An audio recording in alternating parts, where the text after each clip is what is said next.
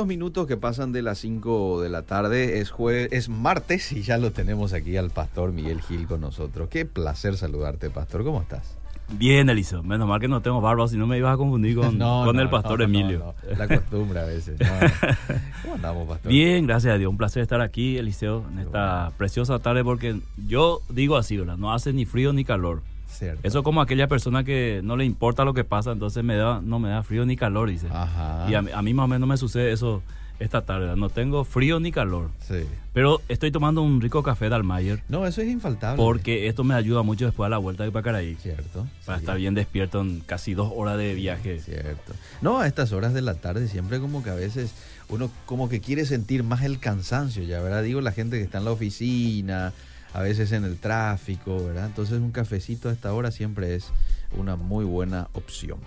Yo aprendí a tomar café con un cuñado mío, Ah, Eliseo, y yo quería saber por qué él tomaba café, eh, ¿verdad? Sí. Y no era para mantenerse despierto, sí. sino era como una forma de calmar su ansiedad con un cafecito. Ah, mira vos. Increíblemente, increíblemente. Eh, Sí, él, él eh, o sea, en vez de fumar o tomar otras cosas Eh. ansiolíticos, le bajaba un cafecito Eh. y se sentía bien. Y parece que parece que algo de eso tiene este tomar un café a la tarde. No sé, pero a mí siempre me dio la impresión de que tomar el café es lo opuesto, ¿verdad? Como para que tengas energía, ¿verdad? Pero no sé, para calmarte, primera vez que estoy escuchando, Y ¿verdad? cada, Pero- cada uno seguramente aplica el como el tereré también. Cierto, sí. Igual que los técnicos que fumaban, este, de repente vos le, le ves en el banco de, de suplente con un caramelo. No es lo mismo, ¿verdad? Pero seguramente algo, Sí, algo produce en ellos. muy cierto. muy Eliseo cierto. querido, Bueno, tenemos que seguir en nuestro tema. Seguimos redescubriendo Y lo que es iglesia. Vos sabés que compartí con muchas personas este tema Mm, y muchos están así tipo con un espíritu revolucionario, vamos a hacer una reforma tipo Lutero. y hay que calmar las aguas, ¿verdad? Ajá. Este, lo que yo dije al respecto del apóstol Maldonado, lo dije en referencia a una enseñanza. ¿verdad? Quizá él tenga otras enseñanzas que, que son correctas y que son... Claro, que son este, acertadas. Claro, yo mencioné uno para dar un ejemplo, ¿verdad? Y aquellos que se molestaban conmigo por ese tema, Mm. eh, no lo tienen que tomar como, como una enemistad entre, entre él y yo. ¿verdad? Yo estuve en su iglesia en el año 2016, creo, Ah, mira. en una Navidad, era la única iglesia abierta, Mm. y tuve la oportunidad de visitar, él predicó esa noche. O sea, yo, yo en estas cosas no soy fanático, querido Eliseo, eh, tampoco es ad hominem mi, vamos a decir, mi- mis palabras el martes, sino eh, realmente cuando nosotros tenemos la oportunidad de enseñar la palabra de Dios, Mm. y tenemos la oportunidad de, de, vamos a decir, indicar un error, hay que hacerlo, más allá de quién se trate, ¿verdad? Eh, igual otros pueden hacerlo conmigo, pero con mil gustos, ¿verdad? Que, que yo estaría eh, con mucho gusto de rectificarme si algo está fuera de lugar. Entonces, al hablar del redescubrir lo que es iglesia, tenemos que repetir algunas cosas que hemos hecho el martes, en cómo, cómo cuando nace la iglesia, nace con ciertos, ciertos principios espirituales como fundamentos para que a lo largo de la historia de dos mil años eso puedan sostener a la iglesia hoy. Entonces tenemos hoy un panorama en el siglo XXI de, de, de una iglesia que aparentemente en un sector importante ha olvidado sus raíces. Mm. Y olvidar las raíces es peligroso, Eliseo, Sí, ¿verdad? sí. Eh, hace poco hicieron un meme de unas, unas chicas que estaban en Argentina, unas, unas chicas paraguayas que estaban concursando. Y la gente empezó a molestarse, a hacer burla porque ellas hablaban como argentinas, pero describían de dónde eran, ¿verdad? Entonces surgió toda una... Entonces es como que cuando olvidas tus raíces, produce una, una reacción, como, como vamos a decir, alguna vez es una reacción de, de- de burla o puede ser una reacción también de, de quebrantamiento, de aflicción, diciendo no estamos haciendo lo que tenemos que hacer o lo que fuimos llamados a hacer. Y cuando hablamos de iglesia, nosotros sabemos que Dios preparó a la iglesia para propósitos específicos, ¿verdad? Y vimos la otra vez cómo, por ejemplo, en la elección del líder se tenía muy en cuenta Sí. este, las cualidades espirituales. Y tenemos que ir comparando hoy cuando elegimos líderes. ¿Cómo, cómo elegimos líderes? Alguien me escribió esta semana respecto a los líderes de célula. Eh, y yo, yo no sé si fue exagerado la persona que me escribió, pero me puso que creo que en, en, en dos meses Mm. ya puede liderar una, un pequeño rebaño. En, en dos meses. En dis- dos meses de, de- de hacer cierto curso, ¿verdad? Ok, ok. Eh, por un lado eso está bien en el sentido de prepararse, pero por otro lado es también un riesgo Mm. poner en el liderazgo espiritual a personas que son muy nuevas en la fe. Eso Pablo es categórico en, el libro de Timoteo, en recomendaciones pastorales. Es, es mejor que la persona vaya quemando etapas normalmente hasta tener una cierta madurez. ¿Por qué, Eliseo? Porque el líder es una persona fundamental. Sus pensamientos, su cosmovisión y aún su, forma de ser influye de una manera eh, poderosa en la gente que le sigue. Entonces, cuando vos pones a alguien como líder solamente porque querés llenar un vacío mm. o porque tenés un programa que funciona así, eso es medio peligroso. En la iglesia primitiva, cuando arranca la iglesia, los líderes eran seleccionados cuidadosamente y los requisitos eran muy altos, mm. eran muy, muy, vamos a decir, eran unos requisitos que apuntaban a que la persona que llegue ahí llegue ya consciente de lo que es, consciente de lo que va a hacer y mm. consciente de qué es lo que no tiene que hacer. Entonces nosotros redescubriendo la iglesia, hoy tenemos que mirar un poco el liderazgo. ¿Qué, mm. ¿Quiénes lideran hoy la iglesia? Mm. ¿Y qué, qué, qué, está proyectando ese líder? Y entonces nosotros vemos en el siglo XXI, querido Liceo, líderes totalmente desenfocados de lo que es un líder que la Biblia más o menos describe, ¿verdad? Sino va un poco eh, paralelo y algunas veces va en contramano también. Entonces, Hoy tenemos que redescubrir el liderazgo en, lo que es la iglesia. ¿Quién es un pastor? Mm. La figura del anciano u obispo en la, Biblia era alguien demasiado importante. Mm. Tan importante que la Biblia le ocupa todo un capítulo y más de 20 requisitos para aquellas personas que quieran liderar. Mm. Entonces, hoy, eh, si vamos a redescubrir lo que es iglesia, tenemos que rescatar lo que es el liderazgo espiritual, ¿verdad? Lo que es la figura del pastor. Eh, la Biblia dice que, que el pastor es una persona tan importante que gana para sí un cierto honor mm. delante de Dios, delante de los hombres, y que aquellas personas que se ocupan en hacer un buen ministerio, llevar adelante un buen ministerio, que sea tenido en doble honor, y se refiriéndose al salario pastoral, que mucha gente cuestiona. Mm. Y algunas veces el cuestionamiento viene de gente de afuera que no son parte de la iglesia mm cuestionan si un pastor tiene que tener salario o no, pero no cuestiona el, eh, al sacerdote, por ejemplo, refiriéndose, eh, vamos a referirnos a un católico, por ejemplo, común. Entonces, alguna vez el cuestionamiento viene de los propios creyentes que ven, ven como una ofensa o ven como una, vamos a decir, algo fuera de lugar que un pastor sea sostenido por la obra cuando la palabra de Dios es tan claro en eso. Y Pablo una y otra vez eh, lo menciona y lo describe, inclusive él, hay veces que le tocaba esa ración, vamos a decir, y él renunciaba eh, voluntariamente por ciertas cuestiones personales de él, ¿verdad? Pero eso no implica que el otro no pueda usar de ese derecho como dice él. Ahora, eh, ¿quién te parece que es, quién, es el encargado de ver si estos requisitos, que están muy bien detallados en 1 Timoteo 3 del 1 al 7, cumple una persona que se está postulando, este, por decirlo así, para ser pastor de una iglesia?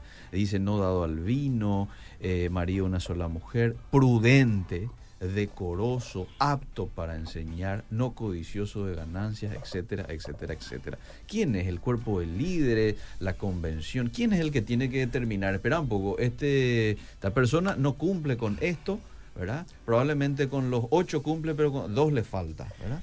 Y mira, Lice, una buena pregunta que tiene quizás no tenga una respuesta directa, pero va a tener una respuesta, vamos a decir, indirecta, en el sentido que cada denominación tiene su forma de elección.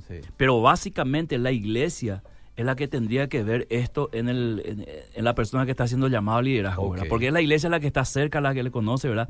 Y lógicamente la organización o denominación que está por encima, mm. que va a tomar esa responsabilidad de ordenarle como pastor, mm. también tiene que tener esa, ese testimonio de que este candidato reúne las, los requisitos, las condiciones básicas, mínimas que la Biblia describe. Y, por el otro lado, y no quiero desviarte mucho del tema, pero por el otro lado, ¿qué pasa si vos ves de que tu pastor actualmente no eh, cumple con algunos requisitos aquí detallados, pastor? ¿Cómo, cómo, se actúa en ese caso, verdad? De por ahí los líderes dicen, che, pero eh, este pastor es imprudente, ¿verdad?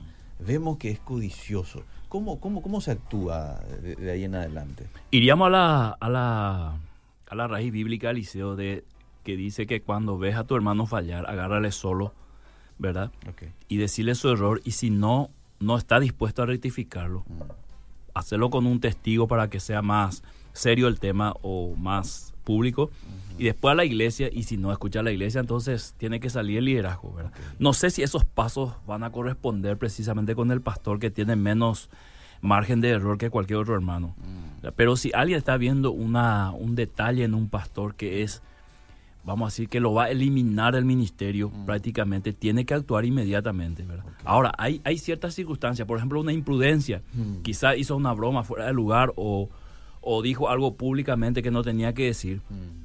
A eso se le puede llamar una atención en forma privada, ¿verdad? Y el, inmediatamente el hombre, es- el hombre de Dios, que es humilde, que es sencillo, querido Eliseo, acepta eso como una exhortación y está dispuesto a cambiar. Mm, ok. Y ahí también se ve el espíritu con el cual él está llevando adelante el liderazgo, ¿verdad? Que reconoce un error y, y vemos que su imprudencia fue, vamos a decir, una, una pifiada antes que una vía totalmente imprudente, ¿verdad? Ahora, hay que decir también de que es, es, es, es humano errar. A veces uno- Claro. uno puede cometer imprudencia, ¿verdad? Pero es otra cosa cuando es una constante. Exactamente, un eh, estilo de Un vida. estilo de vida Sí. en la vida del, del líder, ¿verdad? Ese ya es otro tema.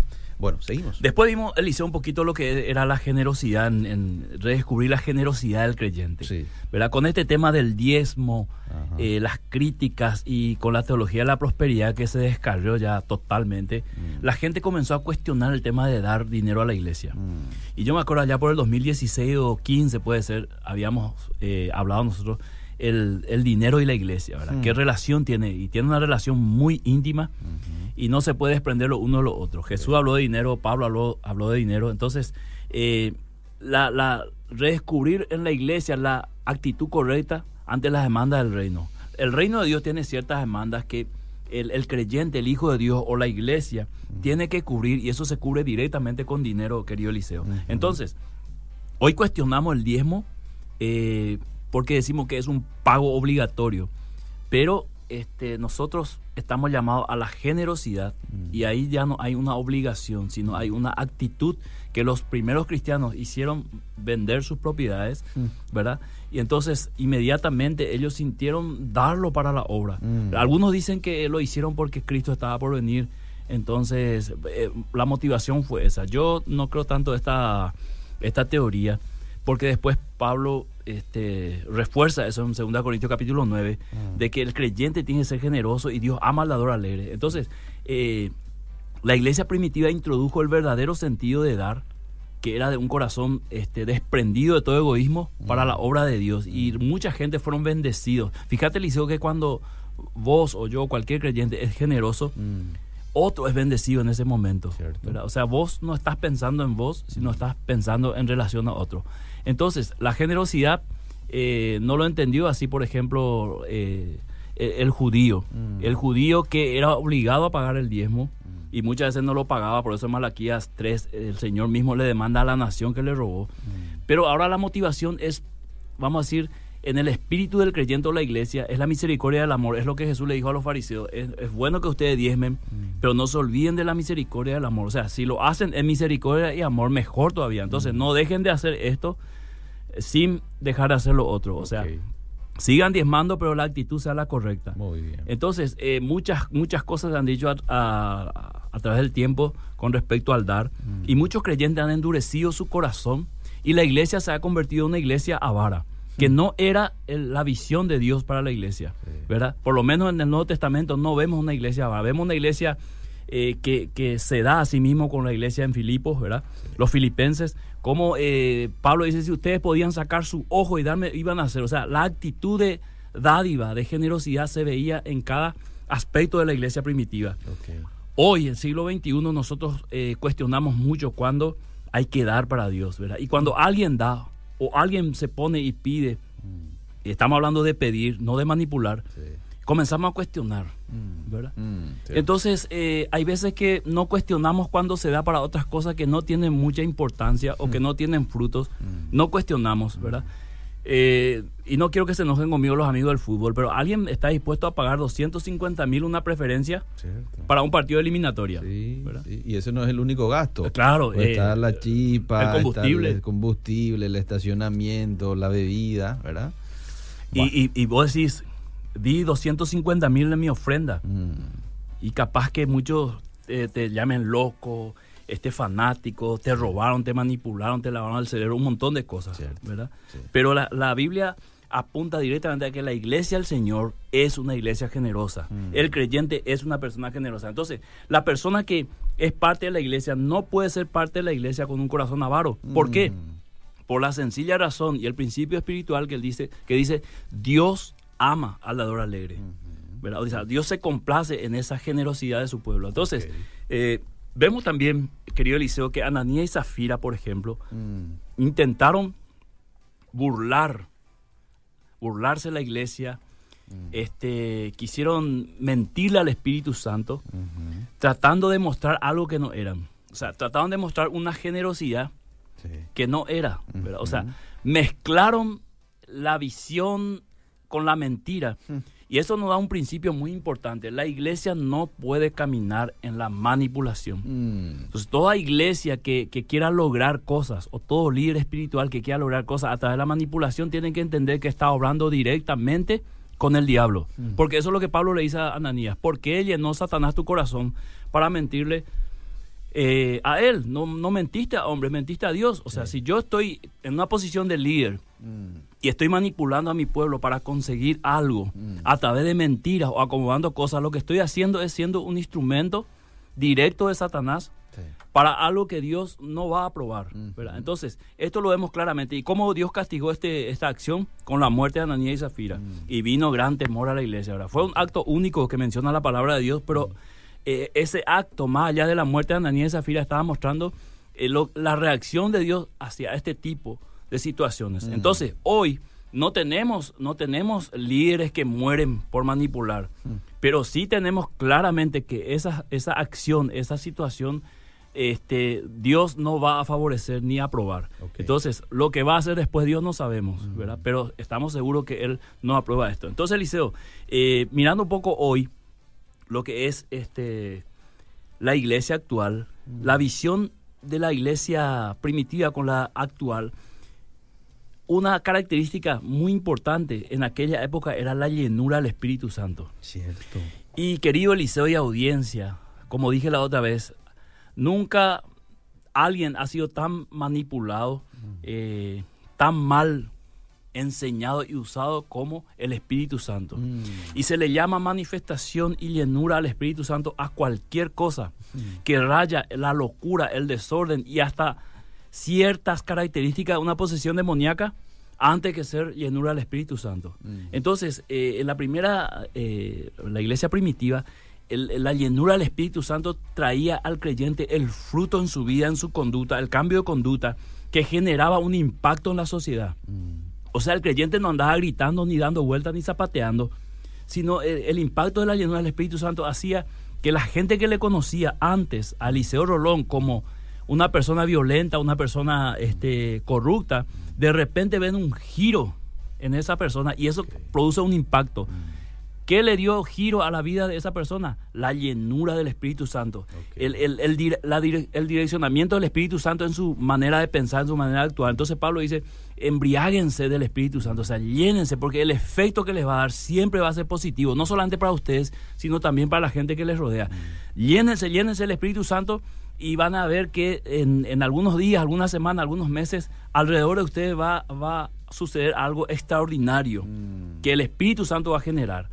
Entonces, así como el alcohol eh, este, genera desorden y, y imprudencia y todas esas cosas, el Espíritu Santo va a generar frutos maravillosos en la vida de ustedes, la vida de su familia y los que le rodean. Entonces, esta era una característica de la iglesia primitiva. Hoy, la iglesia actual le llama llenura del Espíritu Santo a cualquier cosa, más a manifestaciones externas que internas. Mm. Entonces hay mucha confusión en ese sentido, ¿verdad? Eh, y, y parece que la, la llenura del Espíritu Santo no se busca como se buscaba al comienzo, para una manifestación en la conducta, en la manera de pensar. Se busca la llenura del Espíritu Santo para una manifestación dentro de un culto Mm. que al final de todo a quién le va a impactar. O sea, si vos estás dando vueltas, Liceo, saltando, Mm. ¿en qué me va a impactar eso a mí? Sí. ¿Verdad? Cierto. Eh, no, no hay mucho impacto en mi vida. Mm. Pero si vos saltás en la calle y hablas en lengua de la calle, tampoco va a impactar. Mm. Lo primero que va a decir es lo que dijo Pablo. Sí. La gente va a decir, este Eliseo está loco. Sí. ¿verdad? Sí. Pero si yo comenzaba a predicar y a vivir lo que estás predicando, eso sí va a tener un a impacto. marcar diferencia en Claro, tu conducta, en tu hablar, en tu... Eh, y otra cosa. En Fíjate- todo sentido. Fíjate que ahí Pedro, por ejemplo, marca una diferencia. Empezó a hablar de manera diferente.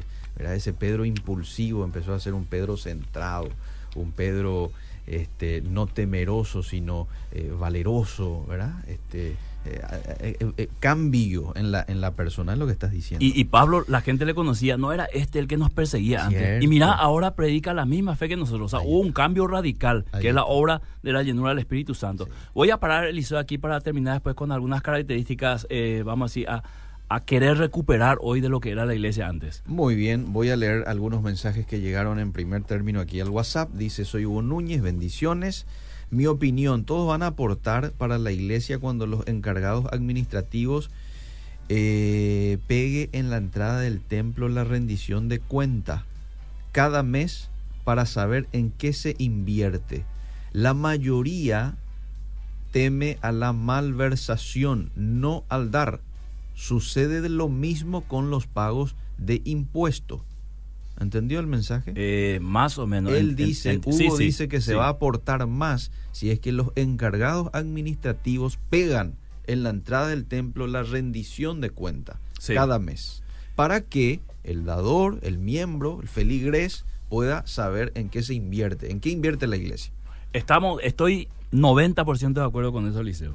10% te voy a explicar. Es, la iglesia tiene que ser transparente, los líderes tienen que ser transparentes y los fondos de la iglesia tienen que tener un destino para lo cual fue recaudado. El 10% no estoy de acuerdo en el sentido de que este, muchas personas creen tener el derecho mm. de yo doy, pero quiero que me rindas cuenta de mm. lo que yo doy.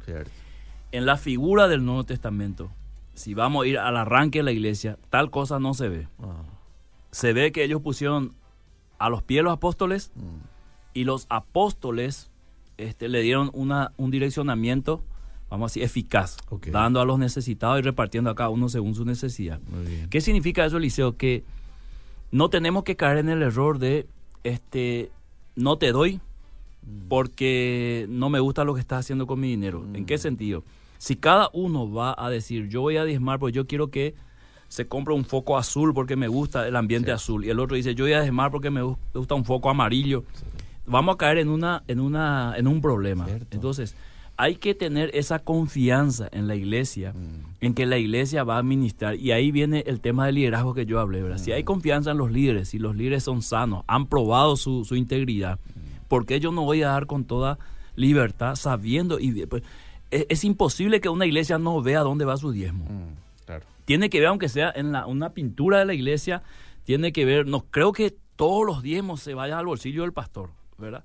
tiene, hay iglesias, por ejemplo, tienen comedores, eh, tienen escuelas, tienen, tienen un montón de cosas donde se invierte el dinero, ¿verdad? Entonces, eso ya te está diciendo, se está administrando. Ahora, estoy de acuerdo como dijo el oyente, de que se transparente los gastos. ¿Cómo no? Y al fin y al cabo ya no es tu dinero. Lo que vos diste, eso es el Señor, ¿verdad? ¿Qué tiene si es que se mal utiliza y todo? Claro, uno quiere que se utilice bien, correctamente, pero eso ya es una cuestión aparte. Vos ya cumpliste con el Señor, vos ya fuiste obediente, ¿verdad?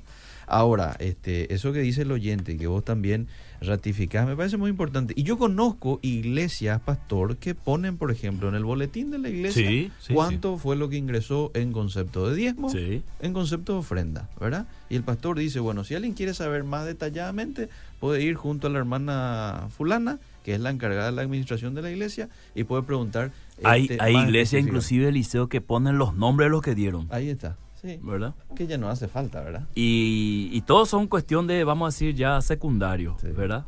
Ayudan algunas veces, otras veces no. Ah.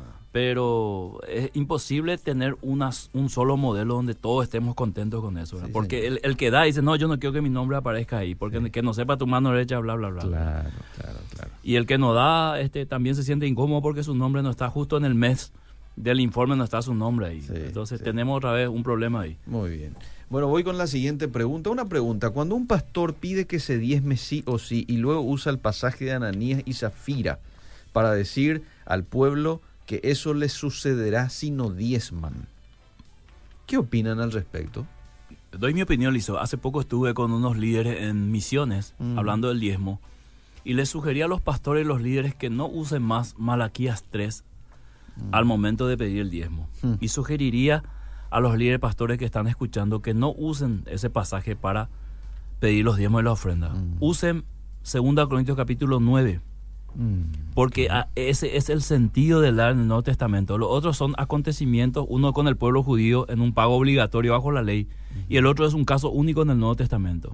No es una doctrina. Muy bien, Eh, buenas tardes, excelente. Algunos me dicen que el diezmo, según la Biblia, era para los pobres y necesitados, pero ahora nos sobra porque el mantenimiento de la iglesia en sí es caro, dice. Eso es cierto. Ese, ese es el precio de tener un templo grande y lindo, Sí. ¿verdad? Pero no se debería tirar todo el dinero ahí. El diezmo básicamente es para el sostenimiento de los pastores que viven de la obra, que trabajan en eso, y luego también tendría que ser para la ayuda de los necesitados. Bueno, voy a leer algunos mensajes así y después hacemos un resumen. ¿Cómo no? Yo, por ejemplo, doy mi diezmo por obediencia y en nuestra iglesia sí se ve mucha mejoría. Hay baños nuevos, se hizo el, el cielo raso, hay nuevas sillas también y Dios me bendice porque soy caritativa, dice. Muy bien, voy con el siguiente mensaje.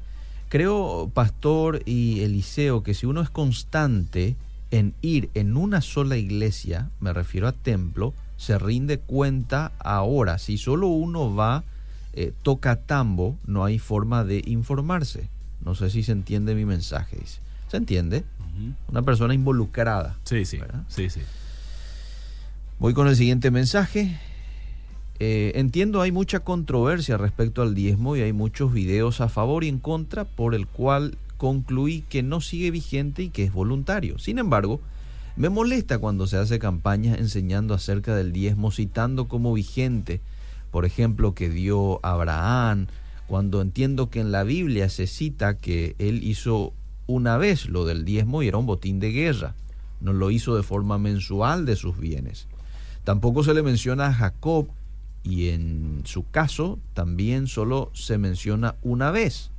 Y por último se utiliza Malaquías, que entiendo se refiere al pueblo judío, que hoy día ya no diezma porque no hay templo.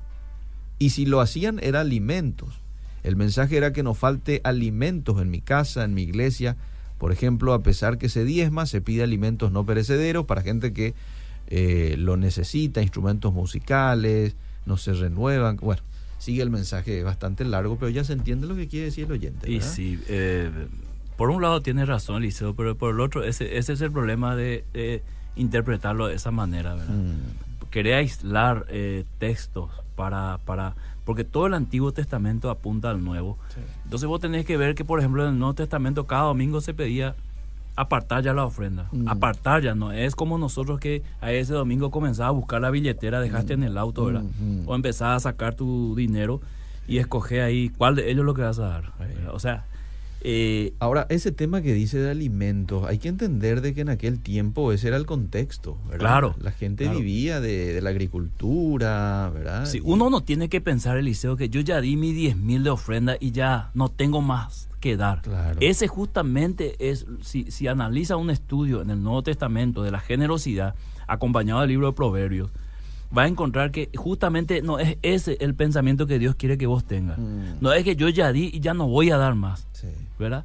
Porque para, para eso también existen textos, como nos dice Jesús.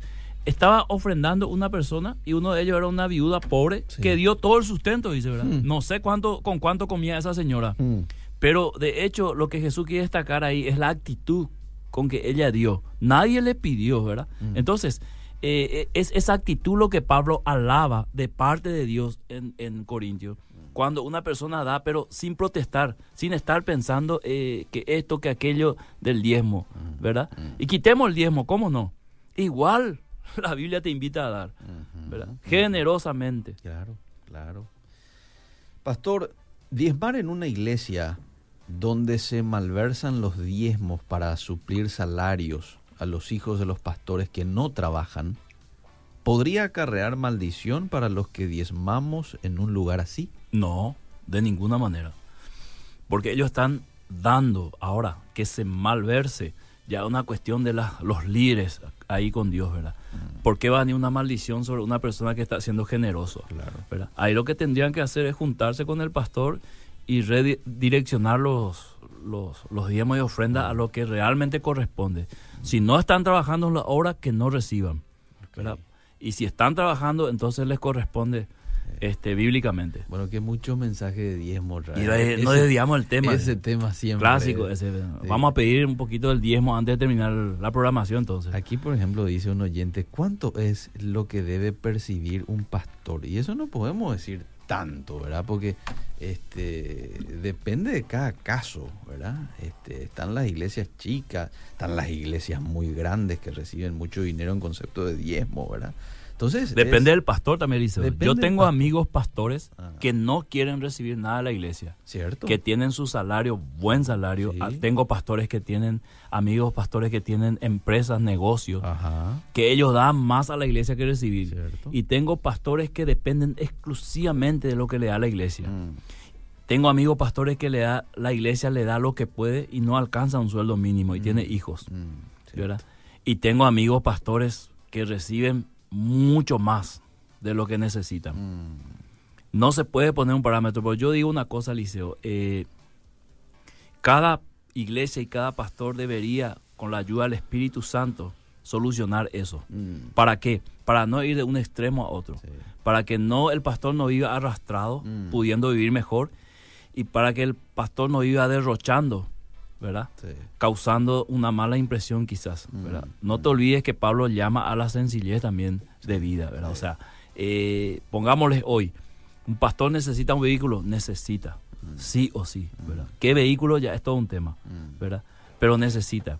Y lo básico, antes, sí, hace 20 años atrás vos veía un pastor, por ejemplo, con un vehículo y todo el mundo murmurando, el pastor con auto, qué sé yo. Hoy vos ves un una persona común y corriente, hablando así entre comillas, que tiene su autito, ¿verdad? En una casa de dos, tres autitos, ¿verdad? Mm. ¿Por qué? Porque hoy en Paraguay conseguir auto es lo más fácil.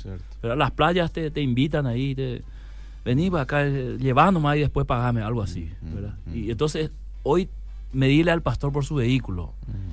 Casa no sé, Liceo, ¿verdad? Porque yo no conozco este mansiones de los pastores acá en Paraguay, los que son amigos míos, ¿verdad? No sé de otros pastores, ¿verdad?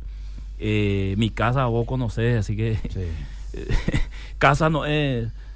Pero el hecho de tener una casa grande puede ser también una herencia, mm. puede ser un regalo, puede ser el costo de la casa a mitad de precio que conseguiste. O sea, esos no son factores para, ah. como decir, eh, de, mira, ahí está toda la plata de la iglesia. Ahora, pastor, ¿por qué molestarse porque un pastor tenga una linda casa? ¿Por qué molestarse porque un pastor tenga un buen vehículo? Tenga un 10, 15 millones de sueldo. ¿Por qué molestarse por eso? ¿Un senador te gana cuánto? 45 o 50 millones de Comparemos un poco hoy, Eliseo.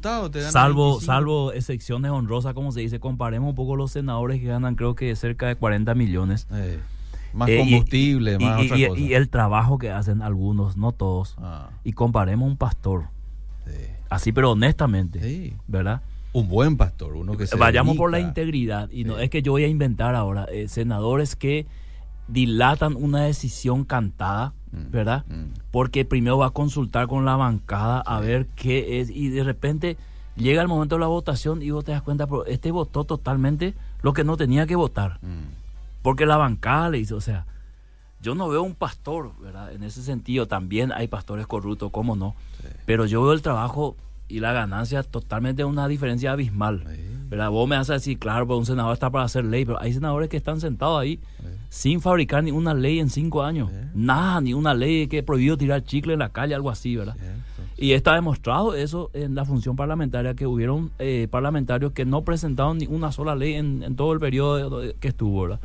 Ahora, un pastor normalmente tiene un trabajo eh, definido que hacer, ¿verdad? Mm. Preparar un mensaje le hizo una gran responsabilidad y demanda su tiempo, ¿verdad? Demanda mucho tiempo. Consejería es un, trabajo cansador, ¿verdad? Entonces, eh, que un pastor gane un buen salario y que la Biblia indique un salario digno, entonces estamos hablando de algo totalmente lícito.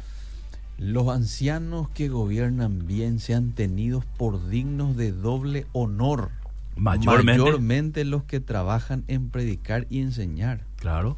Esto dijo el apóstol Pablo, le dijo a su discípulo, Timoteo. Exactamente. Eh, a ver. Porque es una gran responsabilidad. Gálatas 6:6, el que es enseñado en la palabra, que es lo que hace este, el pastor a, los miembros, haga partícipe de toda cosa buena al que lo instruye. ¿Eh?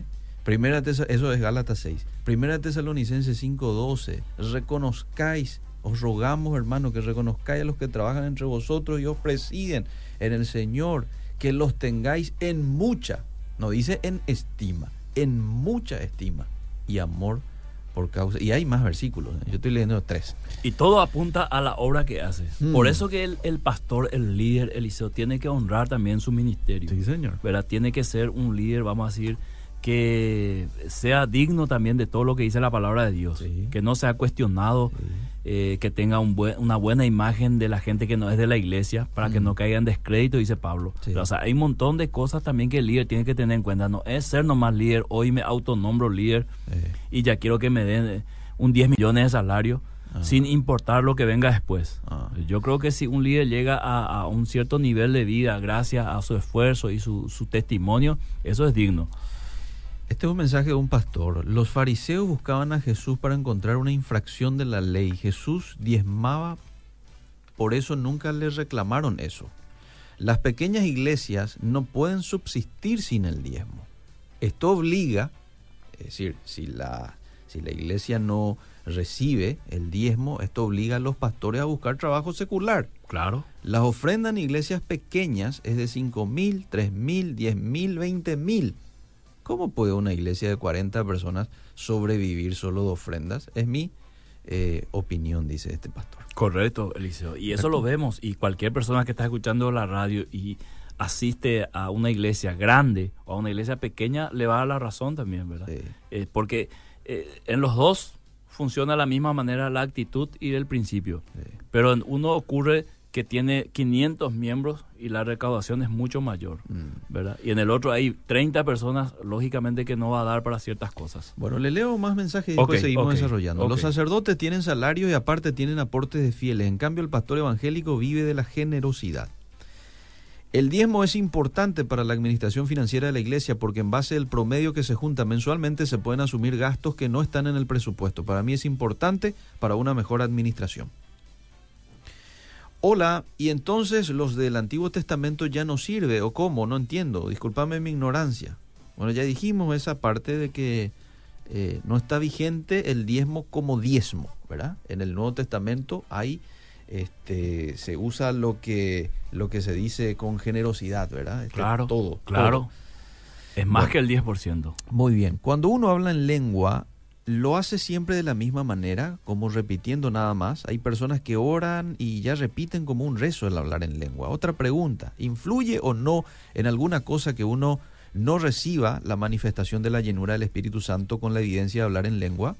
En cuanto al diezmo, yo doy, pero lo que no me gusta es que se ponga como un requisito para servirle al Señor en algún ministerio. Bendiciones. ¿Y por qué, y por qué, este, por qué no lo ves como un requisito espiritual sin estar en un ministerio? Cierto.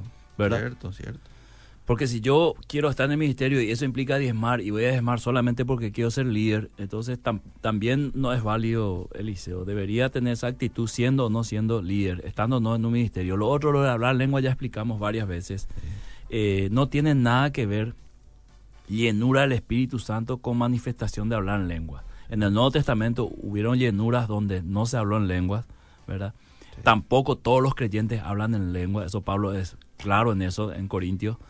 Eh, entonces, eh, que uno hable en lengua y el otro no, este, no, tampoco hay una diferencia espiritual, Mm, ¿verdad? Porque las lenguas no es señal de que alguien es espiritual. ok, ya dijimos. Ya dijimos. Y también para redondear, algunos repiten sinceramente lo que escuchan nomás, no todos. Bueno, le leo este último mensaje Sí. y después hacemos un resumen porque estamos llegando al final. Uh, de nuestro rapidísimo, programa. Eliseo, rapidísimo. Qué agradable tiempo de crecimiento en este espacio radial. Una consulta. Veo que en las iglesias tradicionales solo el pastor es remunerado. Lógicamente esto le permite enfocarse netamente en su llamado. Los líderes en su mayoría hacen el trabajo ad honorem y con la mente dividida porque tienen que trabajar de manera secular también. Pero en ocasiones Sí. se les exige mucho también. La pregunta es, ¿no deberían trabajar todos, pastores, líderes, maestros, servidores, profesionalmente 24/7, enfocados todos en un solo propósito de vida, así como se lee en el modelo primitivo? Claro que sí, de eso depende, depende de la iglesia, este, generar los recursos para que más personas trabajen en el ministerio. Sí. Ojalá más pastores estén a tiempo completo, Sí, ¿verdad? Porque eso implicaría que se podría llegar a tener más alcance, Mm. ¿verdad? Ojalá. Entonces, Eliseo, eh, hoy, lástima que ya estamos llegando, pero tenía que enfocarme más en esto. La visión de- del mundo de la iglesia, en la iglesia primitiva, era totalmente diferente. O sea, la iglesia era consciente Mm, que el mundo mm, eh, no era su lugar, excepto para predicar. Entonces marcaban una, una línea entre el mundo y la iglesia. Entonces, cuando la iglesia se une al Estado eh, del siglo IV, comienza también a degenerarse la iglesia, ¿verdad? Terminó la persecución, el cristianismo se oficializó y, y ahí viene el tema de que todo el mundo es cristiano mm, casi parecido a lo que sucede hoy, ¿verdad? Entonces eh, ahí comenzó una degeneración porque la cristianización de los hombres fue la tendencia y no la conversión. mm. ¿Entendés? O sea, Ok. eh, estar estaba de moda ser cristiano en aquella Sí, época, sí. no tanto la conversión. Y Mm. hoy me parece que este, estamos en una situación similar. Parece como que está de moda ser cristiano. Eh, Mm. y cualquiera que dice ser cristiano ya nosotros le abrimos los brazos y Mm. no, no vemos ciertos cambios Mm. que realmente exige la palabra de Dios de un cristiano. Ujú. Entonces, e- esa parte tenemos que redescubrir lo que es verdaderamente la conversión. ¿verdad? La conversión que es dar vuelta a la vida de pecado a una vida totalmente diferente. Y entonces, eh, eh, también hubo una característica que hoy tenemos que redescubrir, que eran las herejías eran combatidas de manera seria y comprometida. ¿verdad? O sea, la iglesia era celoso de la enseñanza, la iglesia velaba por la, la sana doctrina. Entonces, hoy vemos una iglesia un poco permisiva en el tema de algunas enseñanzas que no están en la cosmovisión bíblica Ah. y, y- y- y parece que nos reaccionamos en contra de eso. Mm.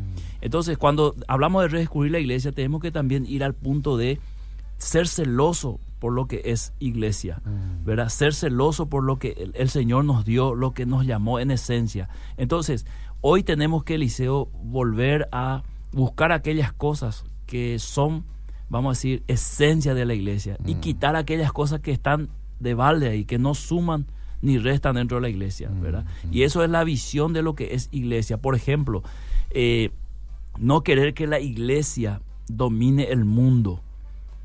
Porque ese todo no es el propósito de la iglesia. Va a llegar un momento en que la iglesia va a reinar con Cristo.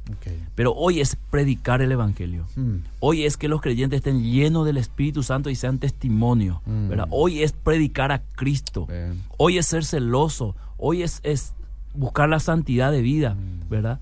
Para que haya una diferencia entre alguien que es cristiano y alguien que no es cristiano. Entonces, redescubriendo la iglesia nos lleva a mirar un poco nuestras raíces y tratar de recuperar aquello, aunque parezca ridículo en este siglo, Mm. aunque parezca un poco, eh, vamos a decir, fuera de foco, es eso lo que el Señor nos llamó, porque eso es en esencia iglesia. Mm. O si no, Eliseo, vamos a ir poco a poco desviándonos de lo que somos realmente. Wow, me encantó, me encantó. Aquí hemos terminado esta sección, ¿verdad? De redescubriendo la iglesia. que Así hemos mismo, así el mismo, martes Eliseo. pasado.